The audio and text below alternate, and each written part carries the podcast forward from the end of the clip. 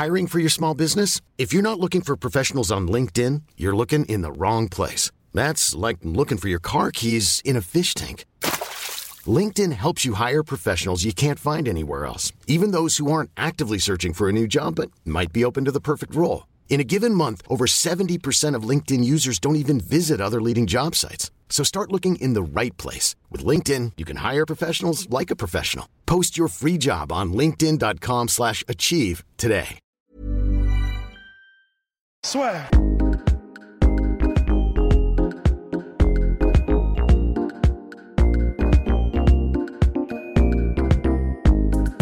Bonjour à toutes et à tous, bienvenue au podcast La Sueur et joyeux Noël. Voilà de la part de toute l'équipe, merci pour votre fidélité, de nous écouter, de nous voir aussi de plus en plus nombreux au cours de cette année. Ça a vraiment explosé et donc euh, on vous en remercie. On remercie également le Temple de nous avoir accueillis pour cette preview de l'UFC 232.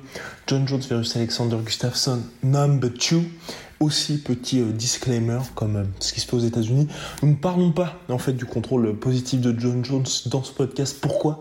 Eh bien parce qu'il a été enregistré le 18 décembre dernier au Temple Noblard. Donc bien évidemment le contrôle avait eu lieu puisque celui-ci s'est déroulé le 9 décembre, mais n'avait pas encore été annoncé par l'UFC, puisqu'il a été annoncé le 23 décembre dernier. Voilà. Donc on n'en parle pas du tout dans notre preview, ce qui fait qu'il peut y avoir des choses que nous racontons sur John qui ont changé par rapport à ce que nous ressentons quant à lui ou euh, ce que nous pensons de sa personne, bien évidemment. Prenez ça en compte euh, dans, dans votre visionnage pardon, ou votre écoute évidemment, puisque ce podcast a été enregistré le 18 décembre. Nous parlons également du combat qui est un petit peu oublié ces derniers temps entre Amanda Nunes et Chris Cyborg, qui sert de co-main event de cette UFC 232. On s'est concentré là-dessus avec Polydomso, puisque c'est Polydomso et moi-même qui faisons la preview. Ross ne pouvait malheureusement pas être présent, mais nous le trio des enfers sera réuni pour euh, l'analyse de l'UFC 232 dès le 29 décembre. Et vous aurez la vidéo sûrement le 30 au petit matin. Voilà, messieurs, dames, merci en tout cas de votre fidélité. Vous pouvez écouter donc euh, toutes nos vidéos, nos, tous nos contenus, toutes nos interviews sur Spotify, iTunes. N'hésitez pas à avancer 5 étoiles, ça me fait toujours plaisir. Télécharger gratuitement sur SoundCloud. On est aussi sur Deezer, enfin, vous pouvez, toutes les plateformes habituelles, Podcast Addict, enfin, et j'en passe, et j'en passe bien évidemment. Merci beaucoup de votre fidélité, ça nous fait toujours plaisir et bonne fête de fin d'année. Soit UFC 229. C'est 229, c'est pas Euh, 232. ça commence bien. Ça commence très bien. John Jones contre Alexander Gustafsson. Revanche du plus beau title fight de la catégorie light heavyweight. En tout cas, en UFC, ouais. Voilà, Je on est d'accord d'accord, ouais. Donc, et puis comme main event, Cyborg Nunez qui est pour moi le plus grand combat de l'histoire du MMA féminin. Je trouve qu'on n'en parle pas assez. Ouais, c'est vrai, c'est euh, c'est étonnant que, que ça reçoive pas la, la couverture médiatique euh, qu'on devrait attendre. Parce qu'on dans Cyborg, c'est vraiment le, la championne featherweight indéfendable. Enfin. Euh, invaincue, indéfendable, invaincue. et surtout, en fait, elle a, elle a légitimé la création d'une catégorie pour elle quand Ouais. on y pense. Tu vois. Clairement. Et euh, Nunes, c'est le- la nouvelle euh, femme forte de la catégorie euh, donc du coup des, des bantams. Donc euh, c'est c'est une belle rencontre et euh, c'est vrai que c'est dommage que ça ça reçoive, reçoive pas autant euh, d'attention. Après, le problème aussi, c'est que pour moi, c'est vrai que Cyborg, donc, comme tu as dit, la catégorie featherweight a été créée pour elle. Et il n'y a personne qui physiquement tient la route. Là, on espère juste en fait que finalement sa défense de ceinture contre Nunes sera la plus compliquée. Parce qu'il y avait l'espoir au Lyon, mais elle Ouais. était vaillante. Elle a été vaillante, euh, Olium. Elle a, elle a- elle a fait un beau combat, je trouve, contre, contre Cyborg. Euh, c'est vrai que c'est un peu le reproche qu'on peut faire à Cyborg, c'est que malgré euh, toute sa domination, elle est dans une, dans une catégorie où il n'y a pas vraiment grand monde en fait. Et euh, Nunes, de son côté. Holloway, quoi. oui, c'est vrai. Nunes, de son côté, euh, c'est une grande et une grosse. euh, pas dans le sens grosse, ah, non, mais genre big, tu vois, genre euh, bantamweight. Ouais, et donc, du coup, c'est vrai que le combat, ça fait un moment qui, à mon avis, trotte dans l'esprit de, de- Mhm. de plusieurs personnes. C'est- c'est intéressant. Moi, je pense que ça va être euh, difficile euh, pour les deux. Étonnamment, je pense que je pense je vois pas de clair euh, clair gagnant euh, là-dessus. Je pense que ce que ce que Chris Cyborg euh, gagne en expérience, Mhm. peut-être même en puissance et en taille, euh, Nunes euh, va le gagner, je pense en en technicité parce que sur ces derniers combats, je trouve que Nunes euh, s'est amélioré grandement. Euh, un problème qu'avait Nunes, euh, notamment dans le début de sa carrière à l'UFC, c'est qu'elle gérait très mal son énergie. Elle, elle était très forte sur les premiers rounds et elle, elle, avait tendance à baisser en intensité au fur et à mesure que le match avançait. Là, contre son dernier combat contre Shevchenko, par exemple, elle a montré qu'elle était capable d'économiser son énergie, et même si le match était dur, enfin tendu, elle a montré qu'elle était dangereuse jusqu'au bout. Donc c'est intéressant, et, et, je pense qu'en plus, comme elle va monter de catégorie, eh ben, elle aura euh, encore un meilleur cardio en théorie mhm. et euh, elle pourra euh, poser un problème que, que Chris Cyborg n'a pas rencontré jusqu'à présent en fait. Parce que pour moi, pardon, Kunitskaya avait bien démarré avant de se faire rouler dessus contre Chris Cyborg. Il y a eu une minute trente intéressante parce qu'elle avait bien perturbé au sol. Est-ce qu'on pourrait éventuellement imaginer ça? Parce que moi, ce qui me fait peur avec Nunez, c'est que sa force, donc à savoir son striking et sa puissance en striking contre Cyborg, enfin je, la vois mal réussir à déranger Cyborg sur la durée là-dessus. Euh, après, euh, c'est vrai que c'est une question intéressante parce que euh, à la base, il me semble qu'Amanda Nunes est ceinture noire de, de jiu-jitsu mm. brésilien, mais on la voit pas trop trop au sol.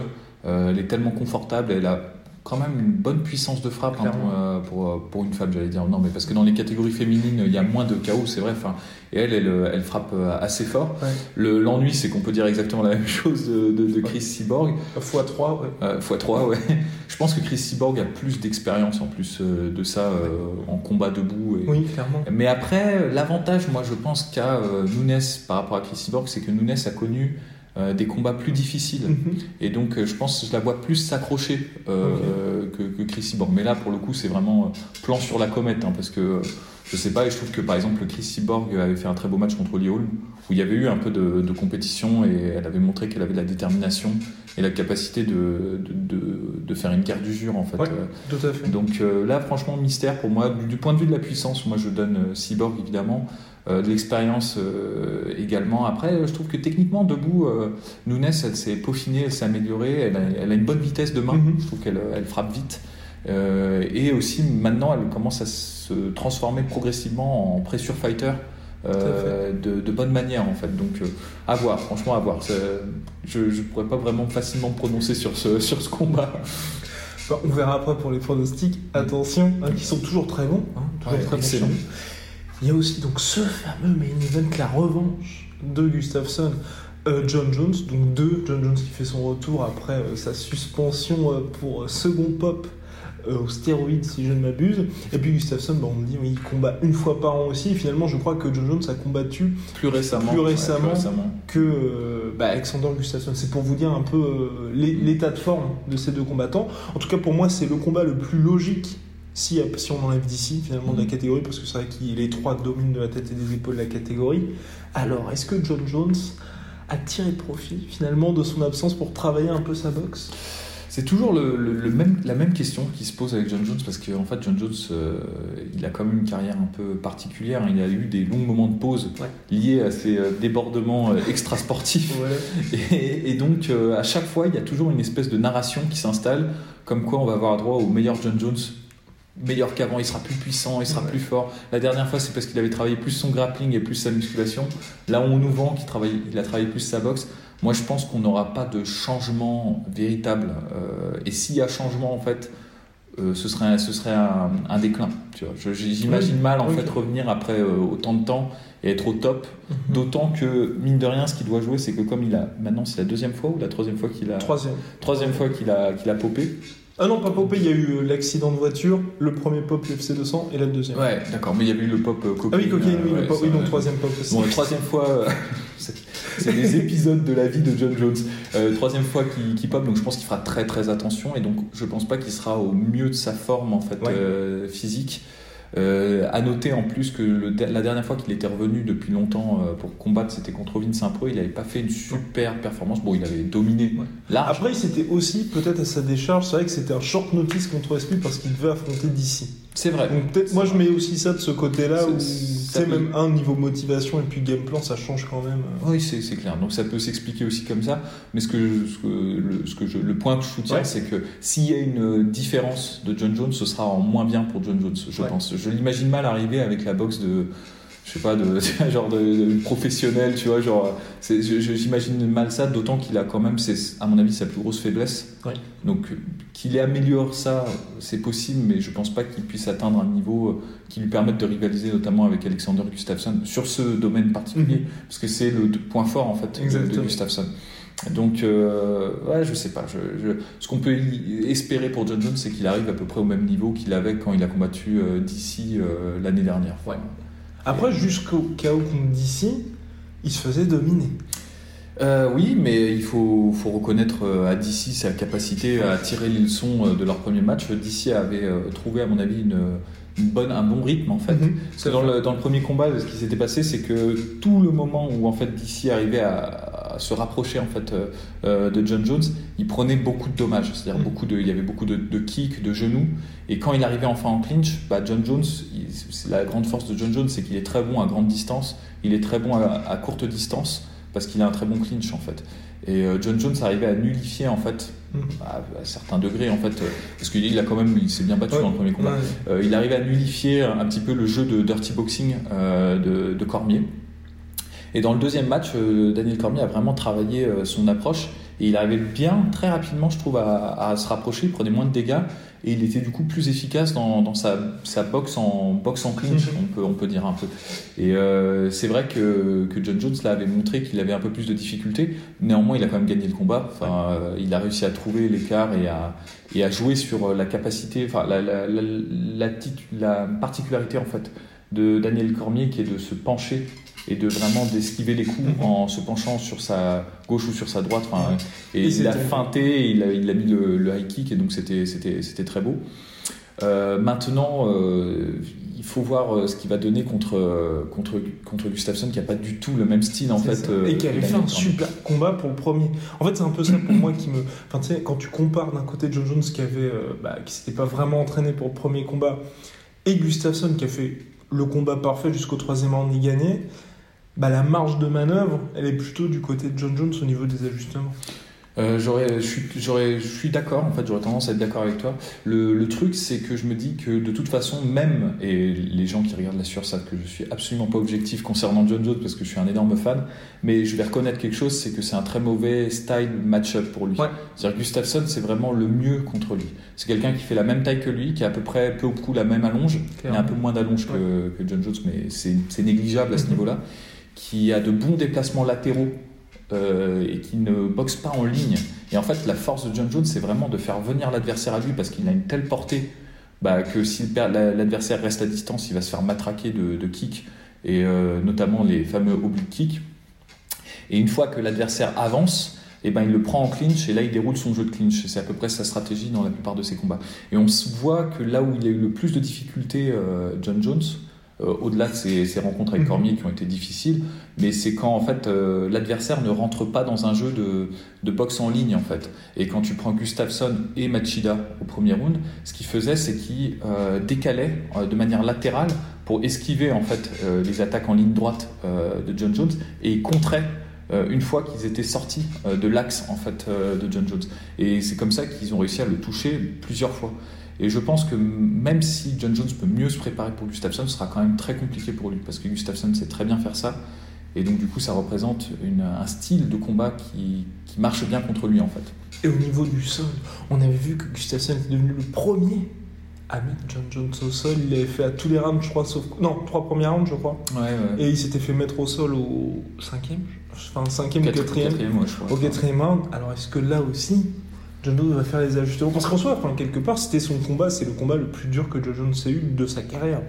Oui, oui, c'est, on peut le dire. Euh, c'est même, il y en a beaucoup qui pensent et euh, c'est défendable que, que, Gustafsson aurait dû, mm. aurait dû gagner parce qu'en termes de pointage au round par round, c'est vrai qu'on a plutôt tendance à la donner à Gustafsson, alors que sur les deux derniers rounds, il y a une plus nette domination de, de, John Jones. Mais euh, les, ajustements, je vois pas vraiment ce qu'il peut faire de, particulièrement à ce niveau-là, parce que Gustafsson n'a pas fait un jeu en lutte euh, actif, c'est-à-dire qu'en fait il a attendu, il y a eu une ouverture et il l'a saisi en fait. Et d'ailleurs, Gustafsson, c'est un peu ça son jeu de lutte. Il a réussi aussi à mettre au sol de la même manière euh, Daniel Cormier Exactement. lors de son combat. C'est pas un lutteur conventionnel, il va pas chercher à imposer euh, un jeu de lutte en, enchaînement, par exemple à la manière d'un Khabib ou un jeu de lutte explosive à la manière d'un Kevin Lee. C'est juste comme il se déplace bien et qu'il resserre les distances bien, et parfois qu'il se met à distance et force l'adversaire à s'engager sur une technique, notamment de jambe, ça crée une ouverture pour lui il l'a saisi à ce moment-là. Donc je pense pas qu'il y ait vraiment de. En tout cas, pas en lutte, il n'y a pas d'ajustement à faire en lutte, il y a un ajustement à faire dans euh, le moment, le timing où on déclenche les techniques en fait. Parce que comment ça s'était produit dans le, dans le premier match, c'est quand euh, John Jones euh, engageait une distance de jambe, mais trop tôt ou trop loin. Et donc du coup, en fait, il se retrouvé sur une jambe en déséquilibre et c'est comme ça qu'il était mis au sol par Gustafsson qui resserrait soudainement la distance. Donc je pense que s'il arrive à déclencher ses techniques de jambes au bon moment, il n'y aura pas cette ouverture permise euh, à, Gustafsson. Et bien maintenant, Place au prono, je crois qu'on a tout dit. Ouais, j'ai aussi, on peut juste dire, euh, Gustafsson, faut qu'il continue, euh, parce que là, on a vraiment vu ça, dans une perspective euh, de John Jones. John Jones, son, son boulot, ça va vraiment être d'installer le clinch, mhm. d'éviter absolument à rester en distance de boxe. Je pense pas que c'est bon. Faut qu'il. Après, il s'est beaucoup entraîné en boxe. ouais, mais je. Bon, après, on peut avoir d'agréables surprises. Hein. C'est John Jones, il est très talentueux, mais je pense pas qu'il arrivera à, combler, à combler le retard. Euh, et donc du coup, pour John Jones, évidemment, c'est soit de rester à distance de kick, mhm. et si euh, Gustafsson resserre la distance en déplacement latéraux, d'arriver directement en distance de clinch. Je pense pas qu'il ait besoin vraiment de mettre, euh, de mettre la lutte à, profit. pour, pour ce qui est de Gustafsson, c'est l'inverse, c'est de rester vraiment dans cette mi-distance de boxe et donc d'utiliser constamment des déplacements latéraux Hiring for your small business? If you're not looking for professionals on LinkedIn, you're looking in the wrong place. That's like looking for your car keys in a fish tank. LinkedIn helps you hire professionals you can't find anywhere else, even those who aren't actively searching for a new job but might be open to the perfect role. In a given month, over 70% of LinkedIn users don't even visit other leading job sites. So start looking in the right place. With LinkedIn, you can hire professionals like a professional. Post your free job on linkedin.com slash achieve today. Et ça va être très fatigant. J'espère que Gustafsson a bien bossé son cardio parce que c'est ça le, le, boulot qui, euh, qui l'attend en fait. Ah, ah, c'est compliqué. Non, en revanche, le, le pour euh, on commence par Chris Cyborg, euh, oui, oh, je, donne, je donne Chris Cyborg quand même. Aussi, par décision. Moi, je par décision Ouais, je me dis, enfin, Holm, enfin, tu vois, pour moi, Holm est. avec tout le respect que j'ai pour Amanda Nunes, Holm, c'est Amanda Nunes beaucoup plus poli, beaucoup plus. comment qui, a aussi une science du mouvement beaucoup plus développée. Et donc je me dis, si elle a réussi à aller jusqu'à la décision, je pense que Nunez, qui est certes à mon avis plus dur, tu vois, va aussi pouvoir euh, enfin, éviter de se faire finir. Tu vois. et, je, pense que pour Cyborg aussi, ça c'est un truc, je pense que par contre, elle sera beaucoup plus dominée Nunez, mais qu'elle ne lâchera pas. Ah, c'est possible. Euh, moi, j'aurais tendance quand même à voir, euh, parce que même malgré ce que j'ai dit sur le fait qu'elle économise bien son énergie, euh, c'est par rapport à un adversaire qui n'est pas très actif. Shevchenko, elle, est, elle a d'énormes qualités en, contre, mhm. mais euh, son défaut principal, c'est que parfois elle peut laisser passer un round sans rien faire. En fait, elle, a cette attitude vraiment de, de patience et euh, d'attente qui peut jouer contre elle. Et en fait, surtout qu'on nous naisse à profiter de ces moments de pause pour vraiment récupérer. Je pense que euh, ce ne sera pas possible face à Chris Cyborg qui sera vraiment euh, sur elle tout le temps, qui va vraiment jouer, à mon avis, de sa, sa puissance physique contre elle. Et donc, je pense que si elle n'arrive pas à blesser vraiment Cyborg dans les deux premiers rounds, vraiment à, lui, à la toucher, c'est possible, hein, mais si elle n'arrive pas à le faire, je pense qu'elle se fatiguera. Et je pense qu'il y aura un late stoppage, genre euh, ah troisième ou quatrième round, je pense. Ok. TKO ou TKO euh, Ouais, TKO. Je vois bien en fait le truc arriver au sol et, euh, et grand impend de, de, Chris Cyborg en fait. C'est ce que j'imagine. Pour par décision, alors que pour le main event, je vois victoire de John Jones. KO, je pense.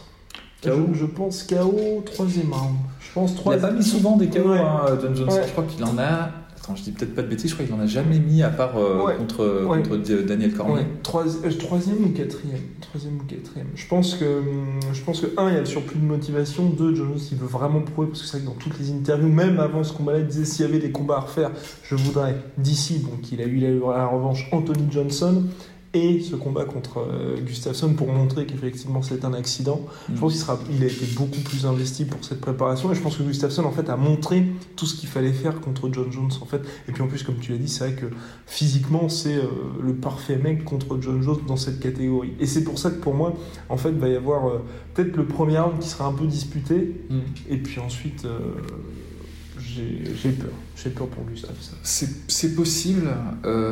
c'est possible. Moi, après, je ne suis pas objectif là-dessus. Je suis un énorme fanboy de, de John Jones, je le confesse, il hein, n'y a pas de problème. Mais euh, j'ai un peu peur pour, pour John Jones, moi, pas, paradoxalement. Parce que je pense que malgré tout ce qu'on dit, ça reste quand même le match le plus difficile pour lui. Mm-hmm. euh, en termes de style, en termes de physique. Et, et Gustafsson, il le sait, tu vois. Donc je pense qu'il il, ira avec confiance, en fait. Il ne pas de, il sera pas tétanisé. Il sait qu'il est, ce qu'il a été. Bah surtout après le premier combat. Ouais, contre John Jones. Donc euh, il n'a pas cette image. Je pense qu'il y a beaucoup de gens qui partent contre John Jones en se disant de toute façon c'est foutu, c'est mm. perdu, c'est perdu. Je vais essayer de tenir au max et euh, et ils mm, s'auto-censurent euh, dans leur approche. Je pense que ce ne sera pas le problème de, de Gustafsson qui a vu qu'il pouvait toucher de manière répétée John Jones je pense que ça va être très difficile euh, pour John Jones. Je vois bien une décision pareille tendue euh, ah jusqu'au bout euh, pour John Jones. Et malheur, à, malheur à, Gustafsson qui encore une fois va échouer à, trois cheveux du titre, mais c'est mon prono, je pense. Et maintenant, bah, on a vu que John Jones allait gagner, puisqu'on vient de vous le dire. Pour la suite, est-ce que tu le vois rester en light TV ou tu le vois évidemment ce fameux combat qui arrive d'ici John Jones en poids lourd. Enfin, je trouve que ça, ça ajoutera un petit peu de panache à ce retour et puis ça enlèverait tout, toutes les polémiques qu'il y a eu. Euh. Bah, de toute façon, c'est clairement vers ça qu'on se dirige. Il y a personne. Euh, en termes, le calendrier a vraiment été installé euh, de cette manière-là. C'est vrai qu'en light heavyweight, il y, a, bon, il y a une nouvelle génération qui arrive. Il y a des gens qui sont bons, genre il y a Dominique Reyes. Anthony Smith. Anthony Smith, euh, Darko Stosic, euh, Darko Stasic. Enfin, c'est des gens, mais qui ne sont pas encore euh, testés vraiment. Sauf Dominique Reyes, je pense qu'il est une belle, belle courbe de progression. Thiago Santos aussi, qui, qui, fait un bon, une belle, belle performance. c'est pas le même niveau. Mais c'est trop tôt en fait. C'est trop tôt et, je pense que John Jones, il n'a rien à gagner à combattre ces, ces personnes, ces, ces combattants-là, mm. qui vont à mon avis se disputer le titre une fois que John Jones sera parti de, de, cette catégorie. Et même eux en soi, à part tuer la hype, un peu comme quand il y avait eu Volcanos de Mire Daniel Cormier. Mm. Hmm. À part tuer une hype d'un mec qui met tout le monde KO, bah, pour l'UFC, c'est perdant-perdant. Non, non, ouais. Et puis là, pour le moment, euh, en plus, l'UFC, là, ils sont en train vraiment de reconstituer une poule dans une de leurs catégories les plus faibles. Donc je pense que c'est pas dans leur avantage aussi de déglinguer en fait cette poule. Euh, mhm. euh, en la comparant avec John Jones en fait. Donc je pense que vraiment, même en termes de calendrier, c'est exactement ce qui va se passer, sauf accident, sauf si John Jones perd contre Gustafsson. Et oh, c'est une, possibilité. Euh, évidemment, c'est le combat qui va, qui va être fait, je pense. Euh, en plus de ça, au-delà de, de, la, de, la, rivalité qui est entre Daniel Cormier et John Jones, euh, John Jones, ça fait longtemps que l'UFC le pousse à monter en heavyweight. Lui, il a toujours été un peu, je vais pas dire timide, mais bah, il sait ce que c'est que des heavyweights en fait, John Jones. Il a, il a beaucoup sparé avec euh, Alistair Overeem notamment, et il a été blessé par Alistair Overeem lors d'un de ses sparring. Et il disait souvent que même si techniquement il se considère supérieur à beaucoup de heavyweights, il dit juste qu'il y a une différence de structure osseuse et de, poids qui fait que même des heavyweights qui seraient un peu moins bons que lui lui poseraient d'énormes difficultés. Donc il a toujours été un peu timide dans, cette, dans cette approche-là. Il faut que le, que ce soit intéressant financièrement aussi. Ouais, voilà. Donc en revanche, comme il sait, comme il a déjà battu deux fois Daniel Cormier, je pense que là, il pourra pas refuser en fait. Il va monter et ça permettra en plus pour l'UFC de vendre John Jones comme si jamais il gagne contre Daniel Cormier. Évidemment, hein, c'est pas sûr hein, parce que le, dernier match est très tendu. Ouais. mais ce euh, serait chaud. Pour moi, ce serait chaud parce que dans les négociations qu'il y avait, Jones voulait Daniel Cormier à New York mais il disait en light heavyweight. Hein. c'est un renard quand même, le, John Jones, il faut lui reconnaître ça, c'est que c'est vrai que Daniel Cormier est meilleur heavyweight que light heavyweight. Il perd beaucoup en puissance euh, en light heavyweight, notamment dans sa force de chaos. Et euh, on l'a vu contre Miocic. Et aussi, à mon avis, il perd en énergie. Je pense que le cardio qu'il a en heavyweight, qui permet de, vraiment de maintenir un, rythme de combat un peu à la Ken Velasquez, il l'a un peu moins euh, en light heavyweight. Mhm. Donc euh, effectivement, c'est un combat plus dur pour, euh, pour John Jones. Néanmoins, je pense qu'il pourra pas refuser. Dans, dans, ces conditions-là, le, jeu en vaut vraiment la chandelle. Même pour son dernier combat, parce que moi, je peux pas je, je veux voir ce combat-là en mars, ce serait parfait, UFC 235. Mais pour DC, ce serait quand même terrible. Le dernier combat de ta carrière, dans une catégorie où tu t'estimais à l'abri, tu mm. disais que tu allais avoir l'argent contre Brock Lesnar et normalement tu allais gagner. Là, tu te chopes John Jones. Ouais, mais il a, il a, largement ses chances. En, heavyweight, franchement, les, parce que tu vois, tout, tout bêtement, les coups qu'il a donnés à John Jones en light heavyweight, mm-hmm. ben, en heavyweight, ce sera des impacts beaucoup plus lourds. Et je pense, malgré tout ce qu'on dit sur John Jones, comme quoi il est très grand, comme quoi il cut énormément de poids, dans la catégorie light heavyweight, c'est sa structure. Tu vois, c'est un mec qui est très fin et qui est très grand. Mhm. Et je pense pas qu'il soit capable de monter en heavyweight comme. Euh, comme DC. Comme DC. DC, en fait, naturellement, c'est un heavyweight, en fait. Euh, et, donc, du coup, je pense que là, ça avantagera plus DC. Ce sera un match beaucoup plus compliqué pour, euh, pour John Jones, qui aura vraiment pas le droit à l'erreur face à lui. néanmoins, et enfin, pour répondre, rebondir sur ce que tu dis, de toute façon, il n'y a, pas, a, pas, a pas de crainte à avoir si DC perd, s'il perd. Euh, il nous dit qu'il se retire, mais c'est pas sûr qu'il se retire. Tu vois, les combattants à chaque fois ils disent ouais, je me retire, mais euh, ils reviennent. Tu Pour DC, c'est quand même. Euh, parce que je vois pas de retour en fait. Parce que s'il perd là, il aurait perdu en, light heavyweight. Je vois pas revenir à l'âge qu'il a en light mm. heavyweight. Ça veut dire qu'il reste en heavyweight avec Kane Velasquez qui est de retour, avec John Jones qui est champion. Puis en, en perdant 3-0 contre un mec, tu ne demandes pas un quatrième. ouais, non, c'est vrai.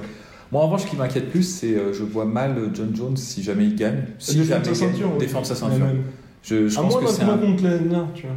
Ouais, mais bon, Lesnar, euh, tu vois, là, par exemple, c'est, je pense pas que ça va se faire contre DC et Lesnar parce que c'est compliqué, parce que mine de rien, Lesnar. Euh, prend quand même beaucoup de produits qui sont sur la liste rouge de l'USADA. L'USADA était très, très généreuse avec lui la dernière fois dans son combat contre Mark Hunt. Mais je, pense que c'est très compliqué de, de, le faire signer actuellement un combat. Euh, donc du coup, je vois pas quel combat intéresserait un John Jones. Euh. En fait, c'est très très très marrant parce que là, qui, peu importe qui gagne le combat là en heavyweight, on a un champion qui va probablement euh, rendre sa ceinture après le combat. Si c'est Daniel Cormier qui bat John Jones, il partira en retraite satisfait d'avoir enfin vaincu sa némésis. Et ce serait une super belle histoire. Moi, je trouve que ce serait une très belle fin pour la catégorie de, Daniel Cormier qui le, le mérite réellement. réellement c'est un des grands de ce sport. Il sera retenu comme tel. Pour John Jones, s'il gagne en, heavyweight, je, enfin, je, sais pas, j'ai du mal à l'imaginer euh, défendre sa ceinture en heavyweight. Ouais, à moins qu'il y ait un super nom, mais c'est vrai que pour lui, ce serait pas spécialement intéressant. Et pour finir, parlons de cette catégorie lightweight. Olivier Aubin-Merci nous avait dit que c'était la plus dense de l'UFC. La victoire d'Alia Quinta nous a confirmé ça. Je, ne m'imaginais pas du tout cette issue. Et surtout une euh, victoire aussi. Euh, enfin, c'était clairement une décision pour Alia Quinta. Ouais, euh, bah moi non plus. Euh, moi non plus, mais on a tendance à énormément sous-estimer Yaquintas. Je l'avais déjà dit, je crois, dans un précédent podcast, parce qu'il se, il combat pas souvent, mais c'est un bon, bon, bon euh, lightweight, assez limité quand on comprend ce, quand on voit, c'est-à-dire c'est il a une bonne tech dans de défense, il a un bon bras arrière principalement, mais il a beaucoup de cardio, il cut pas de, de poids, mm. de, de, il cut pas de, ouais, de de kilos, donc du coup il a une, bonne énergie. Et on l'a vu là sur les deux derniers rounds, il était à fond alors que Kevin Lee, bah, il, était épuisé, il était au bout de sa vie.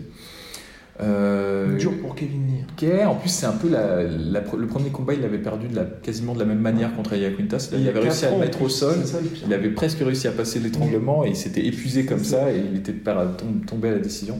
Moi, je trouve que c'est une bonne leçon pour, euh, pour Kevin Lee. Je pense qu'il doit apprendre encore à, gérer son énergie, à gérer un combat. Je trouve qu'il était trop. Euh, trop en sauvegarde à la fin. Même si tu es fatigué, le, message que tu envoies au juge, c'est pas bon. Parce que, en, mine de rien, tu vois, on peut déguster. Euh, déguster. Discuter en fait euh, les, euh, les, trois premiers rounds. On peut discuter les trois premiers rounds. Le premier round était tendu, les deux mhm. premiers, les, le, round 2 et 3 étaient clairement pour Kevin Après, faire comme si il avait gagné les trois premières et que c'était indiscutable, non. Enfin, tu vois, non, mais, tu vois, tu vois s'il avait. Je pense qu'en fait, il faut pas oublier ce que font les juges. Euh, à l'UFC, ça c'est pas moi qui le dis, c'est, je, rends à César ce qui appartient à César, c'est Joe Rogan qui explique euh, comment ça se passe. Sur les trois juges, il y en a peut-être euh, allez, un qui comprend réellement ce qui se passe, euh, deux qui regardent vraiment le combat, et un troisième en fait qui regarde juste la fiche des strike analysis, tu vois, genre qui regarde, oh, Yakunta a mis 20 strikes de plus et qui a pas regardé le match et il va donner les rounds en fonction d'eux, tu vois, ils vont faire leur carte à la fin round par round, selon en fait leur dernière perception euh, du combat. Donc en fait, c'est très important de bien terminer ces combats. Ça peut vraiment euh, te, sauver un match. Regarde par exemple Carlos Condi contre Robbie Lawler. Robbie Lawler avait vraiment terminé en puissance un match qui était vraiment tendu et ça lui avait donné la victoire. Et je pense qu'il faut pas oublier ça. Et Kevin Lee, il est un peu idiot de pas avoir, parce que maintenant il a quand même beaucoup de combats. Il devrait savoir ça et terminer le combat en pas en courant, mais quasiment. Et euh, c'est pas bon, c'est pas un bon message que tu envoies au juge, surtout quand c'est tendu à ce point-là. Et donc euh, finalement, ça m'a pas choqué, tu vois, ça, m'a pas choqué. Et je pense que c'est une bonne leçon parce qu'il est encore très jeune et c'est un bon apprentissage euh, pour lui. Mais après, c'est compliqué, moi, ce, ce qui m'énerve avec cette défaite c'est que ça n'arrange personne. Ni l'UFC, ni presque les deux gars, parce que c'est vrai qu'Aquinta, comme tu as dit, il est limité. Enfin, Kevin on en avait parlé, c'est vrai que on le voyait tous comme le futur champion, sans être fan, mais c'est vrai que au niveau de ses capacités, c'est lui qui avait, euh, qui pouvait finalement. Alors que Ali Quinter, je vois quand même mal réussir à titiller. Il veut Tony Ferguson. Je pense que c'est compliqué pour lui. C'est compliqué. C'est compliqué. C'est un bon combattant, mais il est, il est, assez limité en fait. On l'a vu notamment dans son combat contre euh, Khabib. Bon après, ça à remettre en en contexte parce que bon Khabib c'est le champion. Ouais, et puis c'était très très short notice pour aller. Et c'était short notice, voilà c'est ça. Mais euh, mais mine de rien il n'a pas grand chose à proposer en fait. Euh, il n'a pas une lutte extraordinaire. C'est un bon lutteur euh, de défensif en fait. C'est un bon lutteur défensif. Et même en striking, bon, il a une bonne anglaise, mais c'est surtout son bras arrière en fait qui est efficace. donc c'est vrai qu'il a du mal à ça va être un, tu sais ce qu'on appelle un, gatekeeper coûteux, c'est-à-dire qu'il va battre des, gens qui normalement devraient euh, monter au titre, mais je pense pas qu'il sera toujours un cran en dessous euh, du champion. Pour Kevin Lee, Kevin Lee il est assez jeune. Le vrai problème que je vois avec Kevin Lee, c'est vraiment euh, la gestion de son cutting et de son poids. Parce que ça va être, on voit que c'est vraiment un problème. il cut énormément. Après, là, il n'y a ce problème de peser déjà c'était. Ouais, mais tu vois, les deux derniers rounds, il était vraiment à la rue. Quoi. Enfin, et, euh, et ça, il est jeune encore, il va encore prendre de la masse avec euh, l'âge. Donc c'est pas sûr qu'on le voit tout le temps dans la catégorie euh, des mm. lightweight. Et c'est vrai que là, en termes de timing, perdre le match contre Yakunta maintenant, c'est mauvais pour lui. Après cette victoire contre Barbosa, mais non, c'est. Ouais, c'est terrible. C'est terrible. Après, pour lui, c'est vrai que pour moi, la solution serait vraiment qu'il y ait cette catégorie 165. Parce qu'en welter, il est, pour moi, il est trop frêle entre guillemets, pour être un welterweight. Et en plus, en welterweight, on en discutait avec euh, Rust. Ce qu'il y a d'intéressant, c'est qu'il y a une renaissance en fait des lutteurs euh, en welterweight. Sur le top 5, il y a 4 lutteurs excellents mm. euh, Ousmane, Covington, Woodley et Askren, si on le compte dans le top 5. Mm, c'est pas sûr qu'il soit dans le top 5, mais en tout cas, il est, dedans. Donc ça fait des gros lutteurs qui sont quand même assez massifs. Et je pense que les, ça, tu vois, c'est difficile pour un profil comme Kevin Lee euh, d'évoluer dans une telle, euh, dans une telle euh, catégorie. D'autant plus qu'il n'aura pas l'avantage de taille ou de, poids à, ce moment-là. oui, c'est vrai que la 165, il faudrait l'ouvrir. Il y a plusieurs combattants qui sont dans cette situation un peu compliquée entre deux catégories. Je pense notamment à Rafael Dos Anjos aussi, qui, à mon avis, serait excellent en 165. Puis il a montré ses limites, entre guillemets, en En 170, ouais, mais parce qu'il est face à des gens qui sont beaucoup plus gros que lui, en fait. et donc voilà, c'est encore un argument fort pour euh, militer pour l'ouverture de cette catégorie, qui se fera peut-être à l'occasion de la fermeture des flyweight. On peut rêver, enfin. Ouais, 2019, 2019, allez, on y pense. En tout cas, vous pouvez nous écouter sur iTunes, Spotify, Deezer, télécharger le podcast sur SoundCloud, nous poser des questions sur Instagram en base la sueur, Facebook en base la sueur, Twitter en base la sueur, off par DMs de préférence. Et là, nous allons très bientôt répondre à une question sur le pound for pound le classement pound for pound en boxe, ou peut-être que nous y avons déjà répondu. Soit.